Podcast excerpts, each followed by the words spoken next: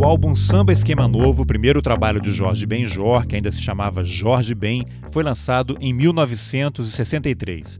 Desde aquele ano, composições como Mais Que Nada, Balança Pema e Chove Chuva fazem parte do nosso repertório musical. Jorge Ben se tornou um artista global e não parou de produzir música de altíssima qualidade. A jornalista e pesquisadora musical Camille Viola queria escrever uma biografia do artista, mas o Jorge desconversava e o projeto não avançava. Até que a Camille foi convidada para escrever um livro sobre o disco África Brasil, lançado em 1976. O resultado é o livro África Brasil Um Dia Jorge Ben Voou para Toda a Gente Ver. O livro acabou de sair e a Camille vai contar essa história para gente. Mas antes de começar, um aviso. Você vai ouvir umas batidas em alguns momentos da entrevista. É o barulho de uma obra no apartamento debaixo da Camille. Eu sou Carlos Alberto Júnior e esse é o Roteirices. Vamos nessa! Camille, a ideia original era escrever uma biografia do Jorge Benjor, ou Jorge Ben, depois eu vou até falar com você um pouquinho sobre isso, mas como você bem explica na introdução do livro, não deu certo. Mas aí surgiu esse África Brasil, um dia Jorge Ben voou para toda a gente ver. Conta um pouquinho desse bastidor aí, como é que foi essa transição, desde a ideia original de uhum. escrever uma biografia do Jorge Ben até esse livro que acabou de ser lançado? Lá por 2008, eu conheci o Jorge Ben, já era fã, né? Já tinha os discos e tudo. E eu acabei conhecendo ele de uma maneira bem inesperada. Eu estava assistindo, estava assistindo a um desfile da Gisele Bündchen e aí não tinha lugar, estava cheio e tal. A minha editora na época me apontou um lugar para sentar quando eu vi era o Jorge Ben do lado. E aí no início eu fiquei falando para ele, fiquei tentando conversar normalmente, perguntando dos desfiles, aquela coisa. Ele estava com o filho mais novo, Gabriel. Mas eu acabei falando que era fã e tal, que eu conhecia a obra dele e tudo. E isso, o Jorge, ele sempre se dividiu entre a Flórida e o Rio de Janeiro, né? Quer dizer, ele já morou em São Paulo também, mas há uns anos ele tinha um apartamento aqui e lá na Flórida, que ele já morou em algumas cidades diferentes lá. E aí ele sempre vinha, assim, ou em época de shows, ou na época de férias, muitas vezes com o Gabriel. O Gabriel é músico também, então ele conhece vários amigos meus e tudo. E aí era uma época que eu estava esbarrando muito com o Jorge. Ele ia sempre no Corujão da Poesia, que é um sarau que tem aqui, e que tem esse nome porque acontece de madrugada, começa meia-noite e vai até altas horas. Eu até conto no livro, né? Uma vez eu vi o, o Jorge posando para uma capa de revista quase cinco da manhã no Leblon, assim, depois do depois do Corujão. Então foi uma época que eu esbarrava sempre com ele, estava muito fissurada na obra dele. E aí ele já me reconhecia e tal, sabia meu nome. E a minha editora na época também, eu trabalhava no jornal. E aí eu falei para ela, poxa, será que o Jorge não, não deixa a gente escrever a biografia dele? E aí, que seria uma missão grande, assim, né? Fazer uma biografia. Então, propus a ela de nós fazermos juntas. Achei que seria legal, duas mulheres fazendo, né? O jornalismo musical até hoje tem pouco espaço para as mulheres, e aí a gente tinha até uma editora interessada, mas é, o editor deixou muito claro, só com autorização, porque nenhuma editora vai querer, porque a legislação no Brasil ela não permitia, né?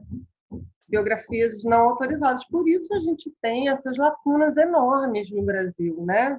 Porque o Brasil era muito atrasado nesse quesito, se alinhando a países, sabe, super autoritários, se alinhando a China, Irã, e alguns poucos outros. Então, só em 2015 que se mudou. Antes de, e mesmo assim, eu não sei até que ponto as editoras estão é, dispostas mesmo a apostar em biografias não autorizadas, sabe? Que é uma confusão, é. né? Se a pessoa não gostar. É, e eu acho que assim, é uma pena, né, que os artistas aqui no Brasil tenham essa cabeça, porque acaba perdendo a memória, né? A nossa memória é, é que perde. É, o meu próprio livro, ele tem histórias que não são histórias assim inéditas, são histórias que eu recuperei de jornais de época. E por que, que essas histórias caíram no esquecimento, no esquecimento se a gente está falando de um dos grandes nomes da MPB? caíram também porque a gente não, a gente tem essa restrição. Caiu a lei, graças a Deus, porque acho que a gente precisa, entendeu? É, recuperar a memória da nossa música. Eu até entendo por um lado, né? É, ainda mais essa geração de 70, que foi quem encampou mesmo a tentativa de barrar a liberação, né? O Brasil é um país muito hipócrita, né? Acho que eles viveram tempos muito livres, né? E eu acho que eles têm medo de serem julgados, né? De, de ter muito julgamento, então eles estão tentando proteger. Porque se a gente for ver, em outros países, né, Inglaterra, Estados Unidos, a gente tem várias biografias sobre um mesmo artista, né? Sei lá, Bowie, tem várias, entendeu? E como é que a gente não tem uma sobre Jorge Ben, por exemplo, né? Mas a sua Bom, ideia original era que fosse uma biografia autorizada. É que na época era proibido ter biografia não autorizada no Brasil. Estamos falando ah. de 2008. A liberação das biografias não autorizadas no Brasil só aconteceu em 2015. Aí, bom, para resumir, né, que eu perdi o fio da meada, eu fiquei tentando um tempo, o Jorge sempre muito simpático com a gente, até que a gente resolveu falar com o empresário dele na época. O empresário dele era o Ayrton Valadão Júnior, irmão do, do Nazi, do Ira. E aí a gente falou com o Júnior, ele disse, ah, eu acho muito legal, tem que ter, mas eu estou deixando de trabalhar com o Jorge. E aí deu os contatos é, do filho mais velho, da Domingas, né, que é a mulher do Jorge, para a gente. A gente escreveu para eles, se apresentando. Eles foram super educados, mas disseram que não tinham interesse, a história morreu ali. Porque até esse momento de vocês mandarem essa mensagem para a família, o Jorge era simpático, mas nunca dizia que sim nem que não, né? Ficava aquela zona assim. Exatamente. Ele ficava, ah, essa história de biografia, mas ele era um amor com a gente, reconhecia sempre, tipo, ela sempre encontrava ele em camarote de carnaval, assim, aqui no Rio. E ele sempre falava, cadê a Camille? E quando ele me encontrava... Cadê o livro? Cadê o livro? É... ele é assim, né? Ele é, você vê, todo mundo fala que ele é avesso à imprensa, e ele é, mas ele é muito simpático se um jornalista abordar ele. Eu entendo também essa coisa dele se proteger. Se quiser, a gente pode entrar nisso. E aí o que aconteceu foi que essa história morreu, eu fiquei muito frustrada. Aí até quando aconteceu a liberação, algumas pessoas ficavam, e aí, vai fazer a biografia do Jorge? E eu, ah, não, essa história morreu. Mas aí o Lauro Lisboa, que é o organizador dessa coleção Discos da Música Brasileira, né, que é uma coleção das edições Sesc, ele sabia dessa minha história.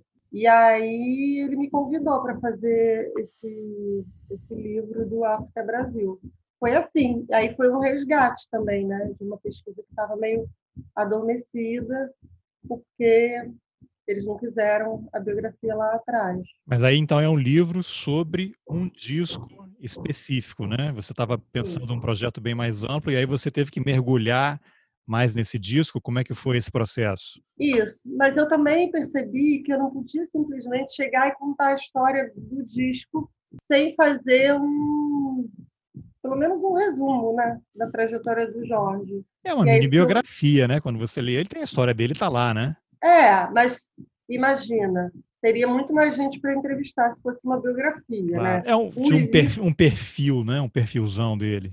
É, porque é, é até mais do que um perfil, porque eu descobri algumas coisinhas, né? Ali eu revelo umas coisas, resgato umas histórias esquecidas. Então, acaba sendo até um pouquinho mais, mas o, o, livro tinha um limite de tamanho mesmo. Chegou uma hora que o meu editor falou: chega. Entendeu? Tá, mas e como é que foi esse, esse processo? Eu sei que você entrevistou o Jorge ao longo dos anos e você fez alguma entrevista específica para o livro, ele sabendo, olha, eu estou escrevendo um livro sobre esse disco aqui. Não entrevistei ao longo dos anos, eu entrevistei ele uma vez, mesmo nessa ah, época vez. que eu tinha uma super relação super relação entre aspas, que ele sabia quem eu era na vida. Ele me deu uma entrevista uma vez, em 2011, lá para o jornal onde eu trabalhava, Jornal Dia. Eu fui até o Copacabana, Copacabana Palace, o Jorge já se hospedava lá, todo mundo ficou muito surpreso quando apareceu que ele estava morando lá. Eu sabia porque tinha saído uma nota no jornal em 2019, mas eu já sabia que ele se hospedava lá de tempos em tempos. Quando ele tinha, o Jorge faz show no Circo Voador quase todo ano. E aí ele sempre se hospeda no Copa, porque o apartamento da família é na Barra, ele achava longe E aí, uma vez, ele topou me dar uma entrevista lá, eu fui almoçar com ele no Copacabana Palace, ali no restaurante que fica perto da piscina, e ele me deu uma entrevista de uma hora, mais ou menos. Para o livro, fiquei um tempão atrás do Jorge, e a produção do Jorge Nada, escrevi para o filho e a mulher dele, eles me mandaram procurar o produtor, e nada, nada. Um dia abordei o Jorge saindo de um show, mas foi muito rápido. Descobri que ele não lembrava de mim, porque já tinha muitos anos. Eu tinha, quando não deu certo a história da biografia, e aí eu vi o Jorge algumas vezes, depois eu não vi mais. Então ele já não te chamava pelo nome. Não, ele não me reconheceu mesmo. aí eu falei, Jorge, você não está lembrando de mim? E ele, o Jorge, ele é um amor, sabe? Ele falou, ah, tô lembrando sim, mas ele deu tentou disfarçar para ser educado sabe? Ele, ah, tô lembrando, você tá mudado e tal, mas não lembrou. Tirei uma foto com ele falei, Jorge, tô fazendo um livro sobre o África Brasil, quero muito te entrevistar. Aí ele, ah, pô, África Brasil, acabei de voltar de Estocolmo, o pessoal adora esse disco lá, você tem que falar com o meu produtor. Tudo me levava ao produtor que nunca respondeu. Essa entrevista, eu conto ali, né? Eu já tinha entregue o livro sem entrevistar o Jorge, uma frustração, mas enfim, prazos, né? claro. do editor e tudo. Quando eu estava trabalhando num outro projeto de uma jornalista de música também chamada Cristina Fuscaldo. Ela tem um livro sobre a Legião, um livro sobre os mutantes. E é um era um projeto em que ela entrevistou vários medalhões assim da MPB. E eu não posso contar o que, que é ainda, porque ainda não foi lançado, tem, todo um, tem toda uma coisa de esperar ser lançado. Com a pandemia, essas coisas de 2020, né? Sim. Tudo atrasado. E aí a Cristina estava entrevistando vários desses medalhões, só que alguns foram sendo difíceis, né, para variar. E o Jorge foi um deles. E aí, quando rolou a entrevista do Jorge, ela já estava enrolada com outras coisas do projeto, ela não podia fazer. E ela sabia que eu tinha uma pesquisa sobre o Jorge, até fiz um texto sobre o Jorge para o projeto. E foi assim, muito de supetão. Ó, oh, o Jorge vai dar uma entrevista hoje você topa fazer? Eu falei, lógico. E aí ainda tentei, foi meio difícil e acabei conseguindo fazer por telefone, ele lá no Copacabana Palace, isolado, aproveitei para perguntar um pouco como ele estava isolado. E aí foi isso, eu fui entrevistando ele, fiz as perguntas do projeto logo e fui fazendo perguntas até ele dizer que ele tinha que desligar. E nisso a gente ficou quase uma hora no telefone, não foi minha pergunta, dos, minha entrevista dos sonhos para o livro, mas ao menos foi, né? Que eu estava muito frustrada. Ah, ele, acho que foi essa entrevista que ele reclama que o pessoal erra a idade dele, foi. do nome, das origens foi. e não sei o quê. Da, da idade. Ele não gosta dessa história da idade. Ele, ele, eu acho que ele é um cara imortal, Highlander, né? Não sei. Ele, é, tá ele realmente, para a idade dele, né? O Jorge, em 2020 não, não vi, porque não teve, mas o Jorge, sempre em abril, ele faz show no Circulador do Rio. Quase sempre. E eu vou todo ano. São shows lotados e tudo. E ele fica quase três horas, assim, pulando, sabe? Ele tem fôlego, né? Disposição, ele tá muito bem, né? Acho que quando a pessoa gosta do que faz, né? Eu entrevistei uma vez o Maurício Sticer, né? Que tem um, um livro sobre o Silvio Santos. O Silvio Santos já tem, sei lá, 90 anos, né? Sim. E ele, o Maurício falou, não, é impressionante, porque uma vez eu participei daquele troféu imprensa, uma coisa assim, leva, são quatro horas de gravação e o Silvio fica ali em pé, não tem nenhum banquinho, ele fica o tempo inteiro ali trabalhando e fazendo as coisas, tem uma, uma energia, né? E até no livro você fala, né? O Jorge é abstêmio, né? Ele não fuma, não bebe, não usa drogas e ele declara, né, que o, barato dele, o que deixa ele ligado é, o, é a música, né, é o trabalho quando ele está no palco, né? Acho que ele deve tirar a energia dele daí, né? Sim, ele sempre falou.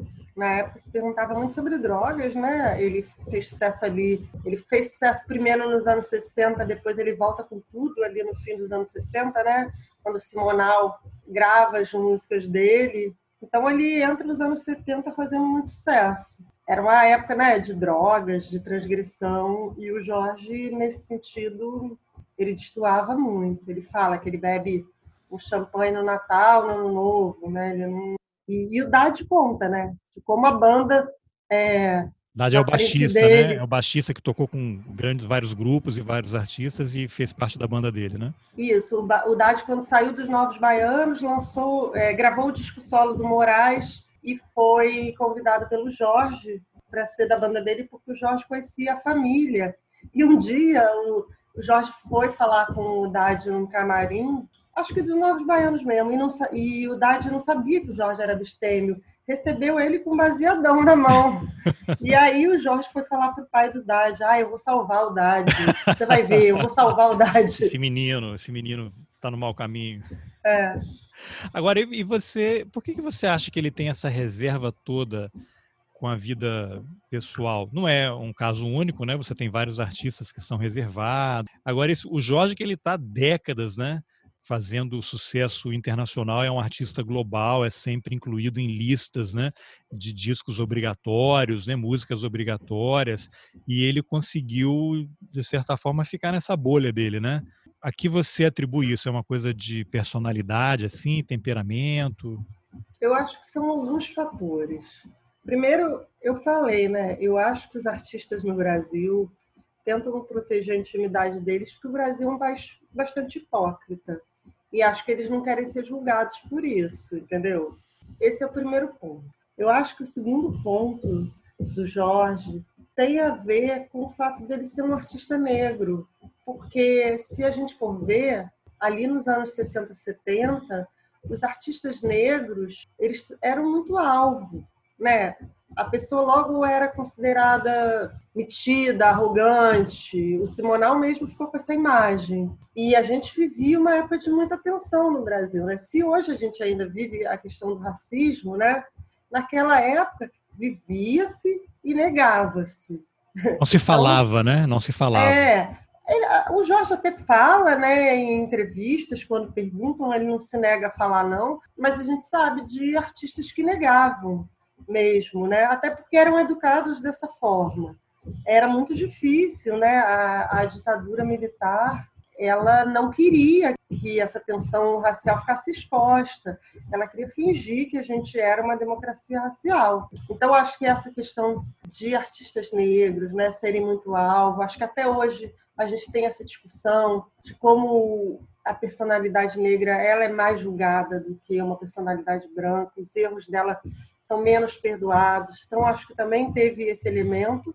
E acho que sim. Tem um terceiro elemento que é da personalidade do Jorge. Acho que não é à toa que ele é fã de alquimia e dos alquimistas. Acho que ele se inspira, se inspira muito no, no modo deles viverem. Né? Ele fala em vários momentos que ele admira ele se inspira não só nesse aspecto, acho que na coisa de tentar sempre se aperfeiçoar. Então, realmente, assim, é muito engraçado. Para mim, foi muito engraçado ver como ele tentou despistar a imprensa várias vezes e ele conseguiu em vários momentos. Né? É, e tem, engraçado, você mencionou aí a questão do racismo, né? E você faz uma abordagem muito interessante no livro quando tem referência ao Gilberto Freire, né? Essa coisa da democracia racial, uma falácia, né? Isso nunca, nunca houve, né? Havia sim repressão, né? Ainda há, né? A gente tem toda semana aí uma história absurda como desse assassinato lá em Porto Alegre na semana passada. Mas acho que no livro também em algum momento você fala de uma certa cobrança em relação a ele em termos de letra, né? Que as letras poderiam ser uma coisa mais pareciam mais festivas, né? De estar tá elogiando o Brasil e tal, país grande, em vez de ser uma coisa mais é, contestatória, mas ao mesmo tempo você cita o relato, né? Você coloca o relato de vários artistas dizendo exatamente o contrário, né? Não, ele teve sempre uma preocupação de colocar o negro é lindo, né?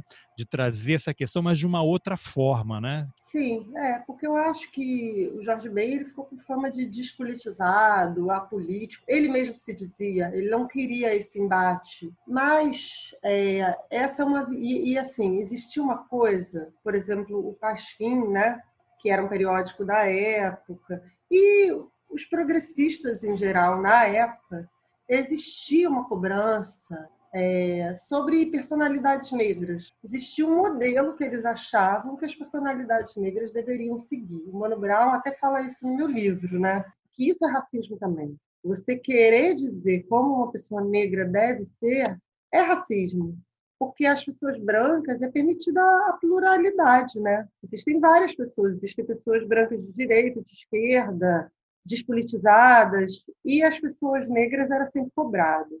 O Pasquim sempre cobrava muito isso, entrevistava artistas e botava eles da Belinda, fez isso com Pelé, com Fio Maravilha, sabe? O Jorge, quando ele é entrevistado pelo Pasquim, eu usei muito uma entrevista dele nesse livro, ele não se furta a falar, não. Ele fala. Claro que é aquele entendimento mais antigo sobre racismo, de considerar racismo o episódio quando ele é impedido de entrar num lugar, uma coisa assim. E não o que a gente considera hoje do racismo estrutural, que são o que se chama de microagressões, que são as coisas que acontecem no dia a dia, né? Mas ele não se furta, não.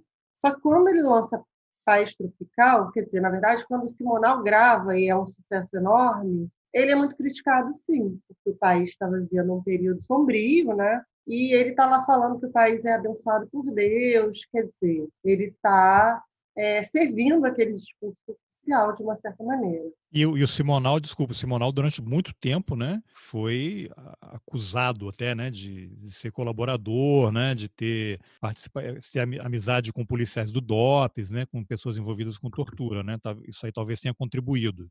Sim, mas isso foi depois, né? A história do Simonal foi depois. Foi mais tarde, né? Sim, o Simonal, quando ele grava é, as músicas do Jorge, é ali no fim dos anos 60. Ele estava no auge ainda. Tanto que o Jorge é muito grato a ele, porque ele resgata a carreira do Jorge, que estava. O Jorge tinha feito um enorme sucesso quando ele surgiu. Dá uma projeção, né? Fez um enorme sucesso nos três primeiros discos ali, e depois ele começa a ter a não vender tanto.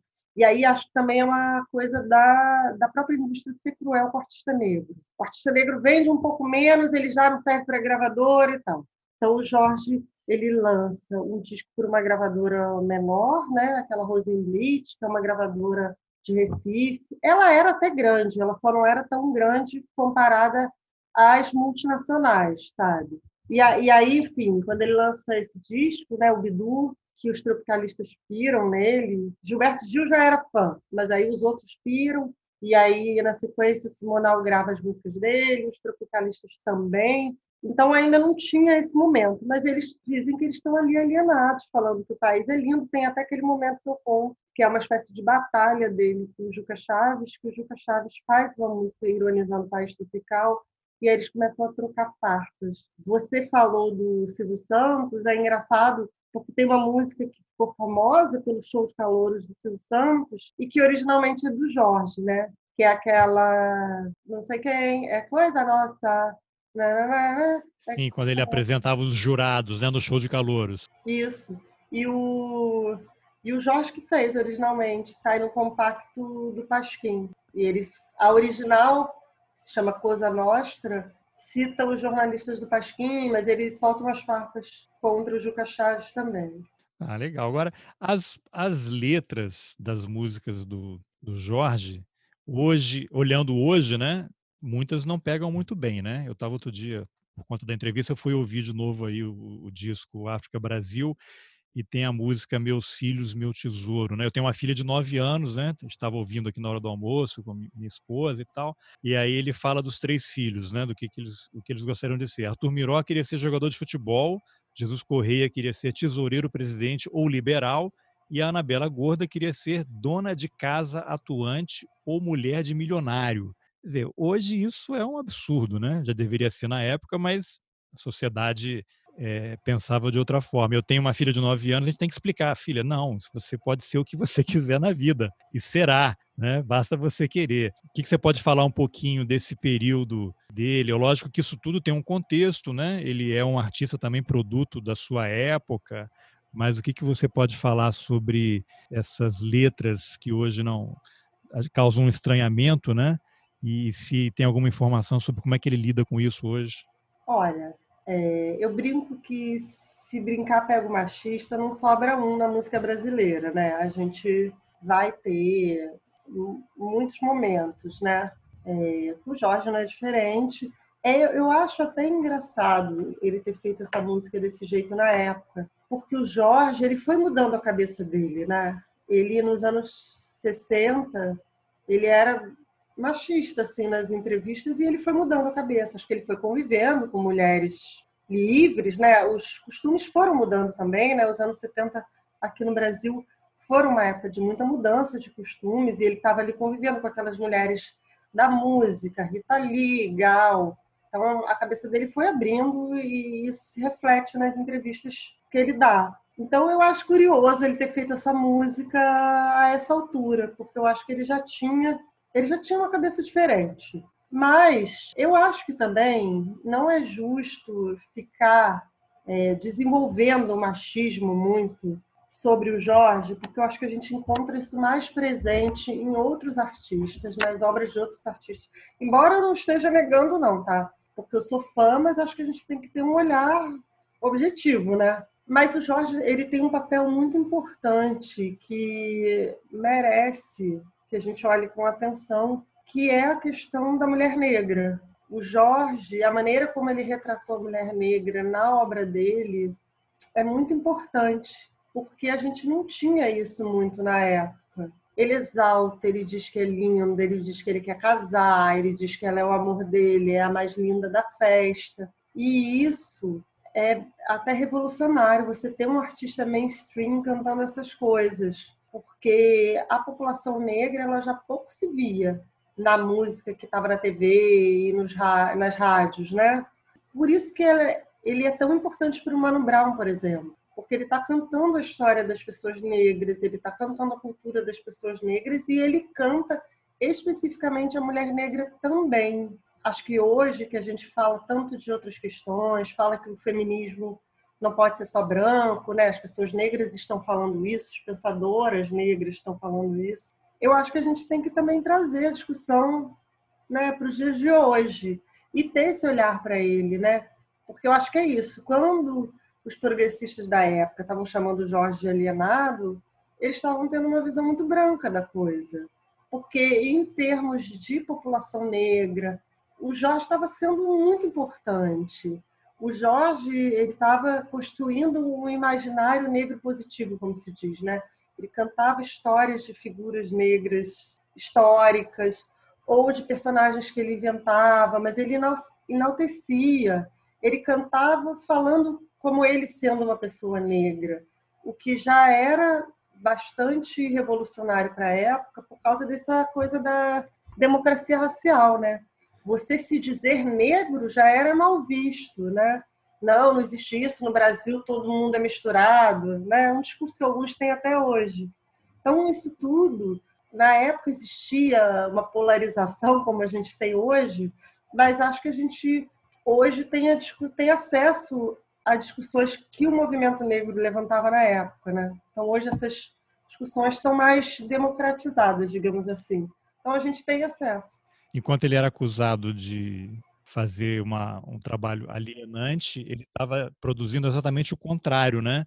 Trazendo o orgulho negro e influenciando gerações. E eu estava ouvindo vários dos discos dele por conta da, da entrevista também. E, e, isso é muito, muito forte, né? Você, quando ouve aquilo e, e quando você percebe qual foi o momento em que ele fez aquilo, você, caramba, esse cara esse cara ele realmente merece o, a fama e, e, e, tudo que ele conseguiu, porque é um reúne um talento extraordinário, uma visão política, uma visão cultural, né? Estava inserido num momento muito importante e é uma música que está aí, né? A gente está ouvindo música que ele fez no começo dos anos 60 e você toca em qualquer lugar do mundo e todo mundo dança, né? Ela é totalmente, totalmente atual. Agora, Camila, eu queria falar um pouquinho com você sobre essa história do misticismo dele, né? Porque ele tem essa coisa aí etíope, né? A mãe seria filha ou neta de etíope, mas também é uma coisa que nunca fica muito esclarecida, né? Nunca apareceu. Não, não foi meu bisavô que veio da África, pegou um navio, ele ia para não sei onde, acabou ficando aqui e tal, e nunca tem uma explicação muito grande. Mas, independentemente disso, porque também tem o, a história dele, né? Também é legal ele ter isso preservado, mesmo que não seja um fato comprovado, você eh, ele é produto dessa história toda, né? Que ele herdou desses antepassados. E tem essa questão do misticismo na música, né? Você tem Tábua de Esmeralda, ele fala dos alquimistas, né? É, a, a, agricultura celestial, isso aí está tudo muito inserido na, na vida dele. Ele é uma pessoa religiosa? Você sabe se ele tem é, relação com cultos africanos, católico? O que, que ele segue? Como é que ou é, ou é essa grande esse grande sincretismo, né, que resulta e aparece na obra dele? Olha, o Jorge, ele é muito católico, sim. Todo ano aqui no Rio de Janeiro ele vai para a celebração de São Jorge, ele vai na Alvorada de São Jorge, que é né, a madrugada, depois ele vai para Quintino, que tem uma igreja, tem uma festa, às vezes ele canta na festa. Então ele é muito devoto, né? E essa devoção a São Jorge aparece também na obra dele inteira, né? Que é até legal, porque tem a coisa do nome, ele mistura, enfim, tem, tem várias coisas que ele faz a partir disso. E o Jorge foi do seminário, né? Ele foi seminarista da Igreja Católica. Acredito que, assim, uma possibilidade que eu penso, o Jorge é de origem pobre. Então, o seminário era uma possibilidade de um menino pobre ter um estudo bom. Então, acredito que possa ter sido por isso. Mas ficou isso, né? Ele diz que ele compõe em tom menor, né? Ele tem muitas músicas em tom menor por conta da influência da música que ele cantava nessa época, que ele ouvia. Música religiosa mais melancólica, né? Música religiosa. Ele aprendeu canto gregoriano e o Jorge faz aqueles melismas é, na, na música dele, né? Que é aquele prolongamento da nota, que dá até uma coisa meio árabe, né? Mas ele diz que ele herdou disso, do canto gregoriano, do tempo que ele tocava e cantava música sacra. Foi nessa época também que ele disse que ele teve contato com a alquimia. Ele fala em alguma entrevista que eu achei que o avô dele era da Ordem Rosa Cruz, e aí no seminário ele vai atrás de São Tomé de Aquino, São Tomás de Aquino, que dizem que era um estudioso de alquimia. O Jorge é muito admirador, o filho dele mais velho se chama Tomaso, que é o nome italiano de São Tomás, então ele começa ali, já é, ainda na adolescência. E na entrevista que eu fiz com ele esse ano, né, ele diz que ele continua lendo. E ao longo, depois mesmo, no África Brasil ele tem músicas sobre alquimia, né? Mas ao longo da obra dele depois ele tem também. É um tema que ele nunca deixou de citar e ele se interessa muito. Agora, a questão das religiões de matriz africana, né? É, quando ele surgiu, perguntavam muito: ah, música de macumba, você frequenta macumba? E isso era muito mal visto, né? Acho que até hoje tem gente que associa é, religião de matriz africana a demônio, sei lá o que, né? Existe o racismo religioso, como se fala hoje em dia. Então, acho que também era uma coisa que ele protegia. Eu achei uma entrevista em que ele diz: Ah, não, eu não frequento, não, mas eu peço para rezarem por mim. Eu peço para rezarem por mim, ele fala, né? É, ele com certeza teve contato com, com música, né? Eu falo no livro, e mais que nada, ele a primeira frase é uma frase de candomblé, é uma música em domínio público, né?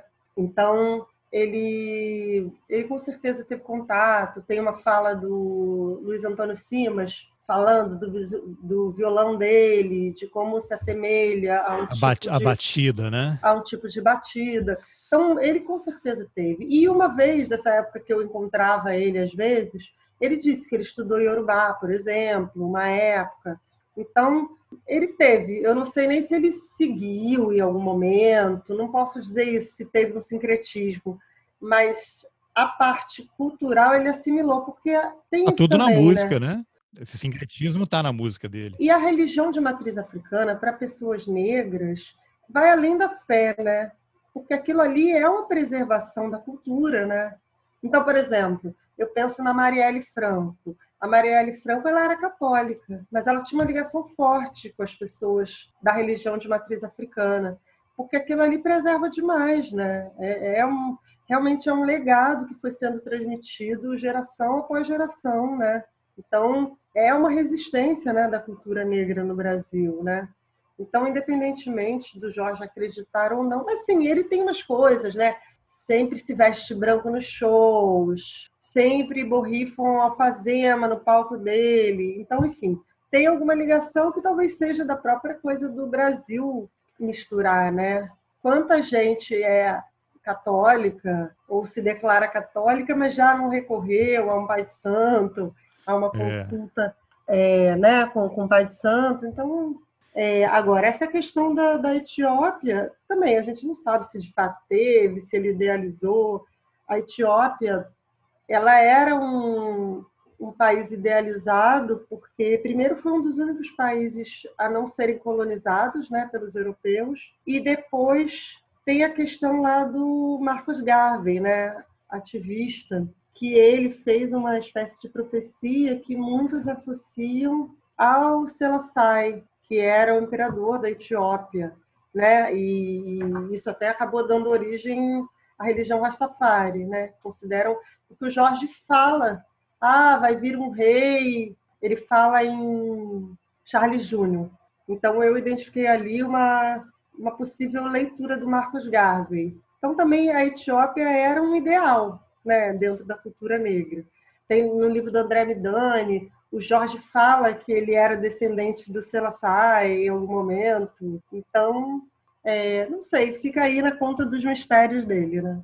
É, agora você mencionou aí a passagem dele pelo seminário, né? Acho que foi ali também. Eu não sei se ele tem uma formação musical sólida, né? O quanto que ele estudou, se ele lê música, né? Partitura, mas ele estudou vários instrumentos lá, né? Teclado, piano e tem uma batida que é muito característica dele, que é algo que não vem do nada, né? É trabalho. Até outro dia eu vi que circulou aí na, nas redes sociais o trecho de uma entrevista que ele deu para Roda Viva, e aí perguntam para ele como é que foi a batida. E não, fui criando, né? Fui desenvolvendo e aí surgiu daquele jeito, né? Foi um resultado de um processo. Você tem alguma informação qual foi exatamente a formação musical dele e que você falasse um pouquinho dessa transição dele do violão para a guitarra elétrica, né? Que ele foi muito criticado na época e já é agora uma marca dele. O Jorge, ele não, não tem uma formação, ele não, não fez é, conservatório de música, né? Isso era uma coisa muito perguntada a ele na época também.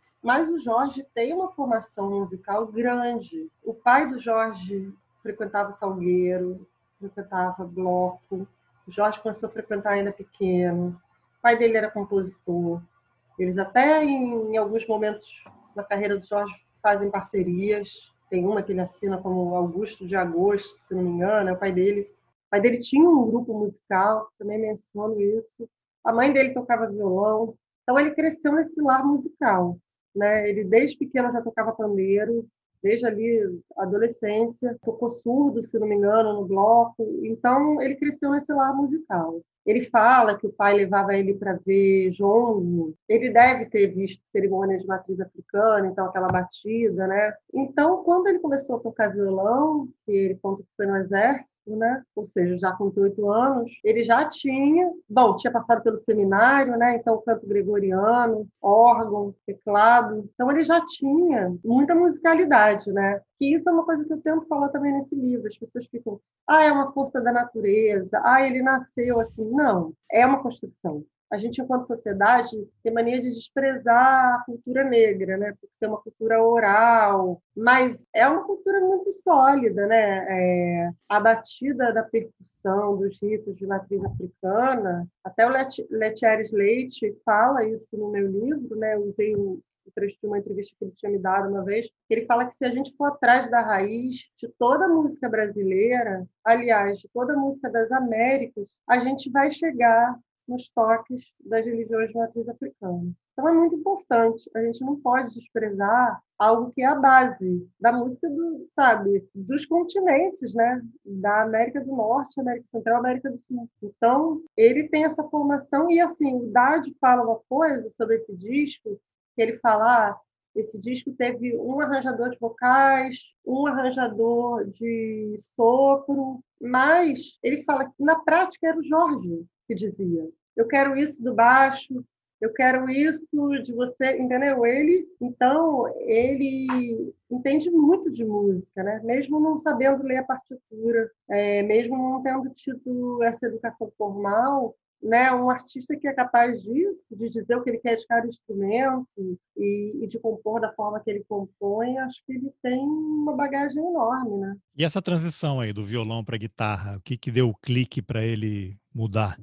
Então, também é Dade que conta isso, né? Jorge, ele começou a tocar um violão, violão plugado, o violão ovation, né? Porque ele dizia que era muito difícil microfonar o violão dele nos shows. Ele não gostava do resultado porque ele não conseguia reproduzir nos shows o som que ele fazia no estúdio, que ele tirava no estúdio. Então, quando surgiu o violão plugado, ele começou a tocar. Então, quando ele forma a Admiral, né, que é a banda que grava o África Brasil com ele, né, que é a banda que tem o Dade, tem o Gustavo, que depois formou com o Dade a Cor do Som, Joãozinho, ele já tocava violão plugado e ele já não estava no violão de cordas de nylon, né, que é o que todo mundo lamenta que ele tenha abandonado. E aí, quando eles viajam para gravar o disco tropical em Londres, o Dade compra uma guitarra lá. E aí, o Jorge fica de olho na guitarra. E ele tinha um baixo maravilhoso. E ele propõe ao Dade trocar. O Dade troca.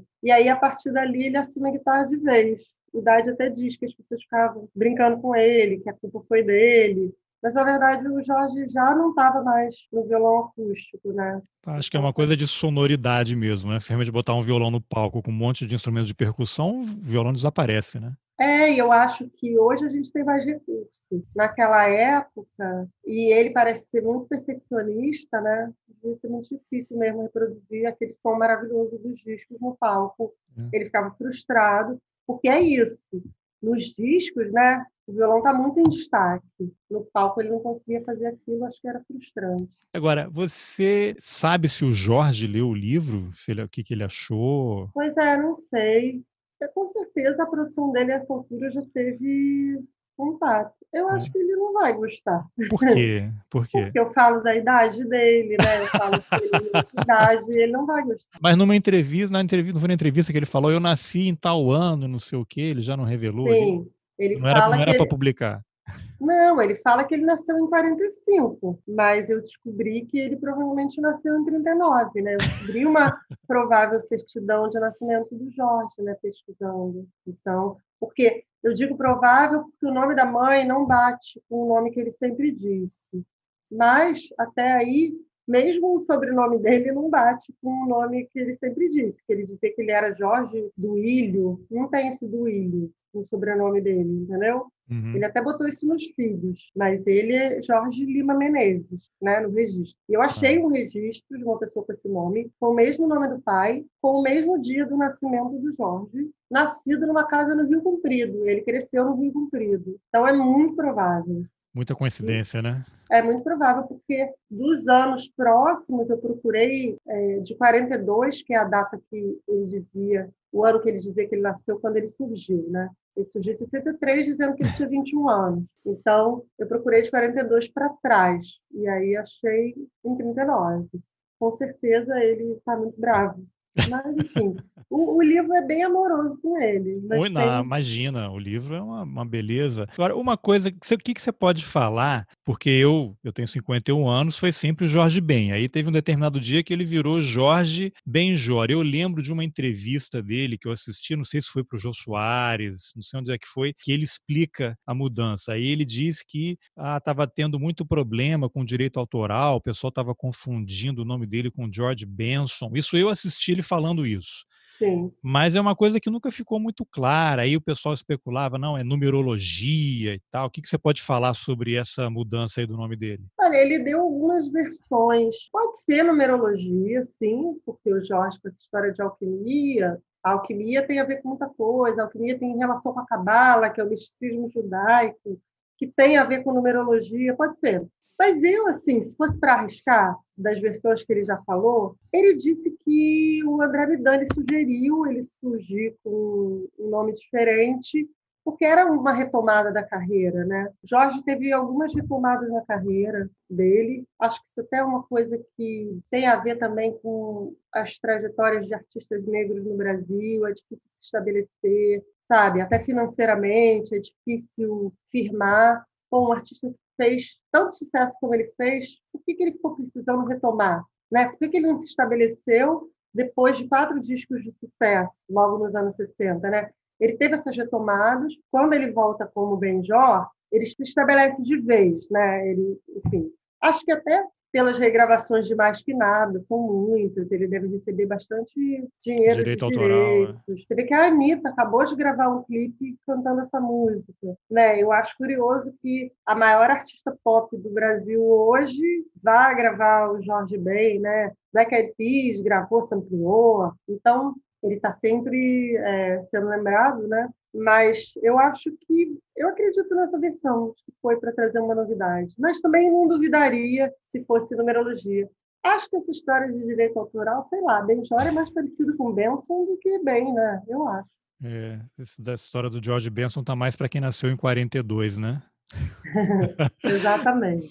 Agora, Camille, não dá para falar do livro sem falar um pouquinho de você também. Você é pesquisadora musical, né, jornalista, e aí eu estava vendo aqui, apareceu na minha timeline no Twitter, a gente se conheceu, inclusive já deixo aqui um agradecimento ao nosso amigo, que eu só conheço virtualmente, que é o Messier Serge Katemberra, também conhecido como Serge Katz, né, que ele postou lá o seu livro, e aí que eu fiquei sabendo. E aí eu estava vendo o seu Twitter, apareceu lá uma postagem, abre aspas, segundo Camille Viola. Ser mulher e cobrir música é atuar em um meio onde tantos colegas de profissão como entrevistados muitas vezes acham que você automaticamente sabe menos que eles porque você é XX e eles XY. Sim. E aí tem um tweet que fala assim: qualquer cara que tenha começado ontem parte do pressuposto de que ele sabe mais que você. Claro, existe uma glândula especial que faz o ser humano entender mais sobre certos assuntos, que fica justamente ali, no pau. Música é um deles. Eu achei isso maravilhoso. E esse tweet está lá preso no início do seu Twitter, né? Sim, é um fio. Fio enorme, um novelo maravilhoso. Como é que é ser mulher e, e cobrir música? É, é isso mesmo que eu falo ali no fio. É, eu acho que a gente está começando aos poucos a mudar, ainda bem, né? Primeira entrevista que eu dei do meu livro foi para uma mulher, então acho que é um sinal da mudança. Claro que assim, eu, eu não acho que eu inventei a roda, né? A gente tem ao longo da história várias mulheres que, que, escreveram sobre música, né? Várias jornalistas que se debruçaram. Tem Ana Maria Baiana, que é uma que todo mundo lembra, é a única que todo mundo lembra. Tem Regina Zappa, né? Que escreveu sobre Chico Buarque, sobre Gilberto Gil. Mas é, é, é inóspito, sim. Geralmente partem do pressuposto que a gente não entende. Eu até estava brincando esses dias. Nossa, tanto de homem que já veio me ensinar sobre Jorge Ben desde que meu livro começou a ser noticiado. É isso, é difícil sim, é difícil quando você trabalha em redação emplacar as pautas, às vezes você não emplaca, aí teu colega homem, passado um tempo, emplaca na capa a mesma pauta que você vendeu. É difícil, é difícil às vezes com os entrevistados que acham que você não vai saber falar, acho que a gente é bem mais cobrada. Se a gente errar, sabe, a gente vai receber muito mais dedo apontado, existe mais condescendência com os homens. E é, assim, falta diversidade, né, nesse meio do jornalismo musical, na crítica musical também. Ao longo do, da história da música aqui no Brasil, é, essa crítica foi sendo feita por homens brancos em maioria. Sempre, claro, alguém vai dizer, eu conheço uma mulher, eu conheço um homem negro, sim, mas estou falando de uma maioria né? E isso também impacta é, as carreiras dos artistas, né? Porque é um único tipo de olhar. Então, não tem como, né? A forma como as mulheres são entrevistadas, como as mulheres compositoras recebem críticas do seu trabalho, tudo isso está contaminado por isso. Não existe olhar neutro, né? Não existe um olhar neutro. Então, só homens brancos ficam olhando para o trabalho dos artistas. É, eu, isso eu vejo até em relação ao Jorge, né? o Jorge, mesmo quando ele foi elogiado, eram olhares assim, contaminados por preconceito, né? Sabe? Ele era chamado de selvagem. Foi construída uma imagem de um, de um artista ingênuo que não sabe como criou. Claro que ele sabe. Provavelmente ele não quer entregar, porque ele é esse cara reservado mesmo. Mas é claro que ele sabe. Ele disse isso na primeira música dele. É o esse samba que é misto de maracatu é samba de preto velho e samba de preto tu. Ali ele já está dando um pouco do caminho, né? O que é samba de preto velho? Música de terreiro. Já mandou a nota. É, então assim, ele sabe muito bem, né? Ele sabe muito bem. Só que ele é considerado ingênuo em vários momentos, assim, até mostra um pouco disso. E isso é um resultado desse olhar único, né? O que, que eu, outras mulheres, estamos querendo dizer? Não é que, ai, guerra aos homens, os homens não podem mais escrever. Não é isso A gente quer espaço para mulheres, para pessoas negras, a gente quer diversidade de olhar, entendeu? Porque isso é importante, porque isso interfere sim na forma como os artistas vão receber críticas, como eles vão ser entrevistados. A gente teve uma história que viralizou de uma entrevista com a Liso, né, cantora norte-americana. Era ela só dando fora no jornalista. O jornalista fazendo umas perguntas, tipo, ele falou que, por exemplo, que ela estava fazendo sucesso só porque ela era negra e gorda, entendeu? E era um homem branco. Então, eu acho que a gente tem que olhar para isso sim. Acho que o Lauro Lisboa, né, que é o organizador da coleção, ele já olhou para isso quando ele me convidou para fazer um dos livros, né? Ele já queria ter mais diversidade. Ele convidou a Cristina Fuscaldo também para fazer um dos livros da coleção mais para frente. Então, eu acho que as coisas estão aos poucos mudando. Que bom, né? Porque eu acho que a gente, historicamente, existe um apagamento de mulheres também, né? A Cris fez uma tese de doutorado em letras sobre cantautoras. Ela pegou algumas cantoras e compositoras brasileiras. E aí ela vai mostrando apagamento, barreiras que elas passaram. E isso também conversa né, com, com a trajetória das jornalistas musicais. Né? Acho que isso mostra que a gente ainda tem barreiras mesmo, né? a questão da credibilidade. Acho que a gente está um pouco mais aberto. Acho que se fosse há poucos anos, talvez existisse uma má vontade prévia o meu livro. Então, acho que a gente está caminhando a passos lentos, mas acho que estamos caminhando sim. Ainda bem. Que bom, que bom. Parabéns. Eu queria, antes, antes só de encerrar, eu queria que você falasse sobre o seu próximo trabalho. Eu li aí que você está escrevendo uma biografia do Martinho da Vila, é isso? É até anterior, né? Mas como é um projeto independente, está demorando. Eu até recebi propostas de editoras, mas assim, não for, nenhuma proposta me ajudaria a finalizar o livro, então acabei não fechando. É, mas estou fazendo devagar e sempre. Com a é, colaboração dele? É, Colaboração, sim, eu já entrevistei ele várias vezes, mas ele não se mete, sabe? Realmente, ele, Martinho tem uma cabeça muito legal e à frente nesse sentido. Não se mete no sentido assim, de te dar liberdade para você procurar e perguntar o que quiser, onde quer que você vá. No início ele dizia assim: não vai falar só bem de mim, não, né? é, pode entrevistar quem fala mal. E ele ficava dizendo assim: por mim eu nem te dava entrevista, entendeu? Você vai fazendo, vai fazendo. Então ele tem uma cabeça aberta. Acho que ele é um artista que foi à frente do tempo dele em, em vários aspectos e acho que ele entende a importância de uma biografia para a memória, né? Ele tem ele tem livros de memórias, tem, se não me engano, dois livros de memórias. Escreve crônicas também, né? Sim, não, aí livro de literatura ele tem vários, mas digo livro sobre a história dele, né? Ele tem dois livros de memórias. E, mas aí o, o que é legal é que eu estou entrevistando pessoas, né? Outras pessoas sobre ele, e acho é. que a história dele. E ele, há, há pouco tempo, alguns anos, ele fez um teste de DNA, né? Porque, inclusive, Sim. eu trabalhei no projeto dos documentários que foram exibidos na na, BBC. Eu Legal, olha. Fiz a direção e o roteiro de alguns episódios. É uma série de cinco episódios. Eu fiz o roteiro de quatro e fiz a direção geral da série. E ele tem uma ligação muito forte com Angola, né? Sim. E, e acho que ele tinha nesse imaginário que ele seria descendente, tivesse uma ascendência angolana, mas eu agora não me lembro, mas eu acho que o teste, o resultado dele foi Nigéria. Posso estar enganado. Yorubá. Fui eu que ajudei a ele a recuperar o, o contato, porque ele tinha perdido o contato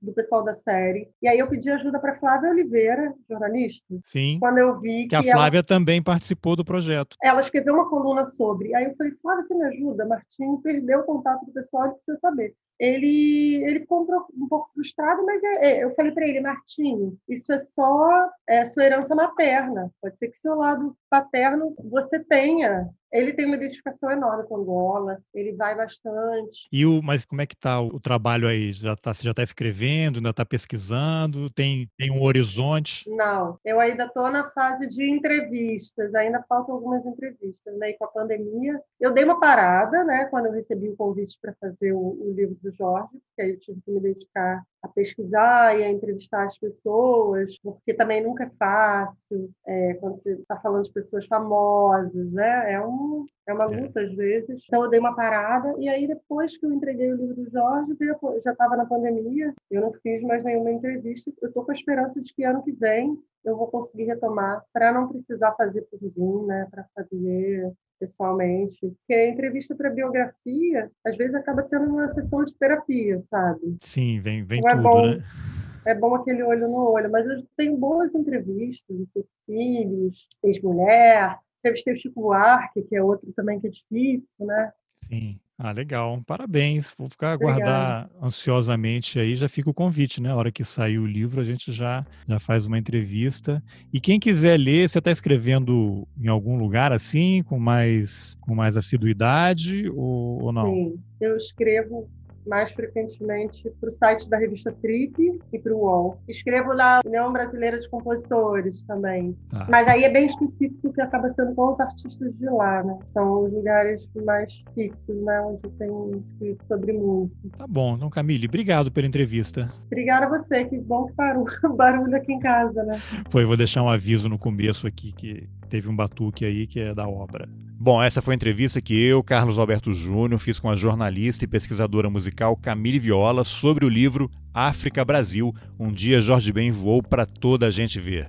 Se você gostou, compartilhe o link nas suas redes sociais, nos seus grupos de zap, mande por e-mail. Isso ajuda o Roteirices e o livro da Camille a voarem mais alto. Se você quiser receber os episódios assim que eles forem publicados, é só se inscrever no canal de distribuição do Telegram. O link está nas informações do episódio. Obrigado pela companhia e até o próximo Roteirices. Valeu!